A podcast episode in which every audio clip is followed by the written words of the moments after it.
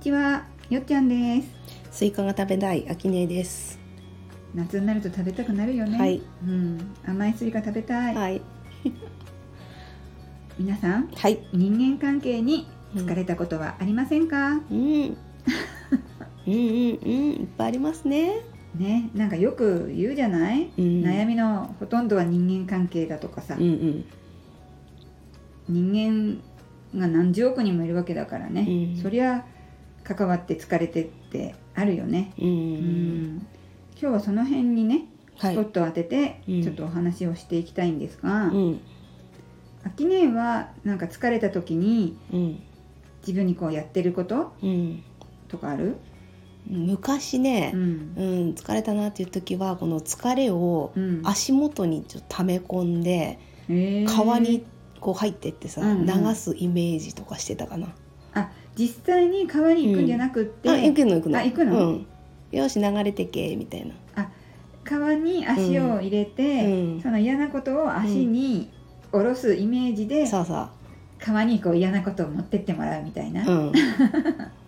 なんかイメージがしやすかったんだようね、んその確かにこう川が流れてね水そう流れてってくれるからうんなんか自動的にも連れて行ってくれそうだよね、うんその疲れた気持ち。ででお風呂とかでもいいんだろうけど、うんやっぱ人間関係疲れた時は自然に触れたくなるんだよ自然の中に自行って然さいいよね、うんもちろん山歩ききとかもいいんだけど、うん川に入っても流すみたいうなさ、ん、あとよく畑とか、うん土に触るといいって言うよまあね、言うねうんうんすごいこう癒されるうんエネルギーがねうん悪いのをうん吸収してくれてう、んいいエネルギーをこう与えてくれるそんなイメージがあるね、ね、うん、役に立ってくれてるのよ自然がねえ、うんありがたいうんあとほらペット好きな人は、うん今ペットカフェうんあの犬だけじゃなくて猫とか、うんあとフクロウとかもさうんニュースで見たことあるよ。ううんん、あの都会のねペットカフェの動物たちって、うん結構短命なんだってなぜかというねとえ人間たちが重たいエネルギーを持ってうん、触りまくるから、うん、それを受けちゃうねえー、なんかこうそれ聞いちゃう と申し訳ないペットたちねね動物さんたち ありがとうだね。うん、なので、ねそうなんだ。うん、なんかそういうのにう、ん、ね、解消してもらうのもいいけどねペットにはご機嫌で接してほしいねうーんん、本当あの子たちは受け取るから純主人粋の純粋だからそうそうなの受けまくるというかただひたすら受けてくれるもんね。そう文句も言わずにね、ううんんちょっとぐらい文句言ってくれた方がねねえ文句言わないもんね。あのネガティブな時触んないでよみたいな顔するとうかんうんさ、うん。そうんんそれだけ私たちのそのネガティブなエネルギーって強いんだ、うんこのペットのね、うんあの寿命を縮めるぐらい、そえーそれびっくりう、うんうんハリネズミカフェだったかなそれ もう触られるのもストレスなんですね、あ針が全身にあるかうら、んその全身うのん、なんかこうすごい敏感なかなのかもねかもね、うんんえあーの何も近寄らせないように針を出してた子たちがさ、うんうんうんもう触られまくるっていうさ、うん ストレスでしかない、うんうん、まあ人間関係はね、うんううんんそれぐらい重たいものを私たちは日々出して背負るってるね。感じてるっていうことだね、うんうんあの不平不満が多い人をさ見てると、うんその人間関係をわざとさ、うんわざわざちょっと苦手な人にフォーカスをしまくってさ言動をチェックしてんだよね。あー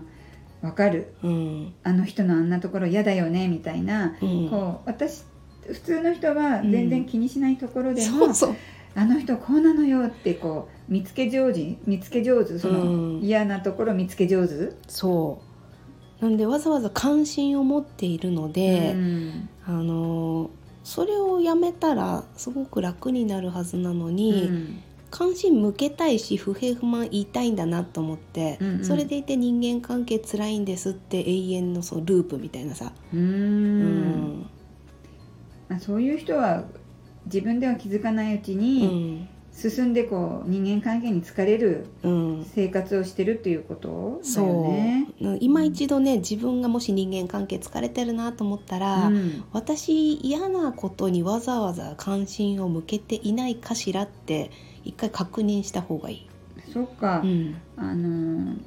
相手がこういう人だから私この人との人間関係に疲れるんだっていう面うもん、あるかもしれないけど、うん、自分がうん、わざわざこう自分を疲れさせるよううに、ん、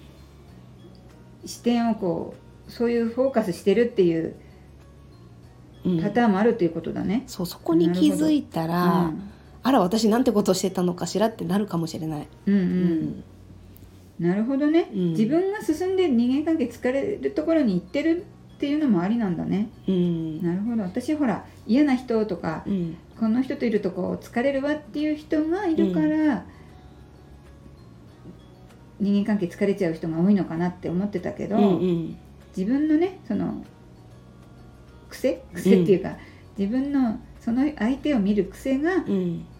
自分を疲れさせてるっていううん。こともあるんだありますなるほどね。でねあのちょっと長年、ね、人間と携わってきた秋音としては、うんあの挨拶とかさ人間関係の一番大事なのってコミュニケーションじゃないそうようね、ん、挨拶って本当に大事なのうんうね、んあの苦手な人でもとりあえず挨拶はちゃんとした方がいいし、うんあの昔よく言われたのは私何か頼まれたりとか言われたりしても、うん元気よく返事はするのよ。うんうんはいはいって言って本当に嫌なことはやらないっていう だからあの「はい」って言われた時点でその苦手な人もねうんなん一瞬ご機嫌になるというかはいって言われるから言われるから向こうはこう嫌な気持ち起きないよねししないのよ、んそうするとそう強く私にも当たってこないから、その後私がやろうがやらなかろうが、うんあんまりねそれに影響がないんだよねあのうん、へえお前返事だけはいいなみたいな感じでうん言われるけど、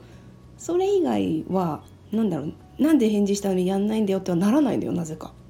ああそういう体験だったのね、うそうで私人間関係あんまこじれたことはなくって、んみんなから嫌われてる人でもなぜかうまく立ち回れるのは、うん挨拶がちゃんとできたからじゃないかなと。そっかうんあはいって言っちゃうと、うんやらなければいけないってね、うん私だったら思っちゃうタイプ、うんだから、うんえやりたくないとかやらないっていうのはもし心にあったうら、んはいって出てこないと思うんだよね、うんでも秋音はやる やらないはとともかくまず「はい」っていうのがうんあったから、うんそれでいい結果が生まれてきたから、うんいいよっていうことだよねそれ使えるよっていうことだよね。そう、うんあの前向きな姿勢を見せるというかさ、あうのん前処しますっていう言葉私大好きなんだけど、あーようく、んうんなんかあの社会人的なサラリーマン的な漫画ではなんか出てくるね。うん自分のできる限りはやります、うんまあ、できないこともありますっていうのを含めた意味でうん、前処しますっていうと大体こうみんなから嫌われてる人はうん、うんじゃあやるだけやってみろみたいな感じで、うん結果どうなろううが、ん大して文句も言わないかうん、らだ。うっんて前処したんだもんね。そう みんなはね返事もせずにねその時点でいやいや何かを聞くのよ、のそしたらこじれるよそりゃ、なるほどうん明るく元気にうん挨拶とか「はい」を言って、うんあとは前処しましたっていうのはうん、やった方もやんない方もそれぞれの解釈だもんね。うん、なんかまあキャラにもよるかかもしれないけどうんうんさ、人間関係疲れるのはやっぱ相手の顔色を見なきゃとか、うんこう言われたら嫌だなっていうのが先立ってしまううん、ことがほとんどだと思うのでうん考え方がこうアキネと私でもこれだけ違うかうら、んその柔軟にいろいろこうこれだこうしなければならない絶対こうだって思うんじゃなくって、うん柔軟に考えられるとなんか人間関係もすごい楽になりそうだね。うんで挨拶しても返さないんですよあの人みたいなのもねうん、特に思うかもしれないけど、うんその人はあの返したいけど返せないかもしれないし、うん返すのが恥ずかしいタイプかもしれないし、うんまあいろいろタイプはいるじゃない、うんうんでも出したこっちはさ別に返されようが返されなかろうが、うん気分よくいられたらほら帰ってこないから気分悪いが始まるかもしれないけど、うん帰ってこなくても気にしないそこに関心を向けない、うん、そこも柔軟に、うんまあ帰ってこないのもなんかあるかもしれないしってこういろんなね幅がある相手の状態を考えることができるとうん自分を楽にもしやすいよねううんん頑張ろまあまず疲れた時 う、はうん、自然に癒してもらってうんうん柔軟にいろいろ考えうてんみてくださいはい、そんな感じでいいでしょうかうね、ん、でもダメだってなったら川に行こう自然にあ行こ川に行って流すと、う、うんうんあとは明るく「はい」っていううん、明るく入って言って、これで決まりですねうんうんあとね、まあ、人間の構造上、うん呼吸が浅いと、うんあの苦しいからなんだろう人の嫌な面ばっかり見えるようになっちゃうのねフォフォーカス先が重たいところになるから、うん、深呼吸しよう、うん深呼吸大事、うん、人間関係疲れたなよし深呼吸するかで深呼吸しましょう、じゃあ今日は深呼吸で締めてくりたいと思いますはいふうういーはい楽になりましたではまた来週ありがとうございました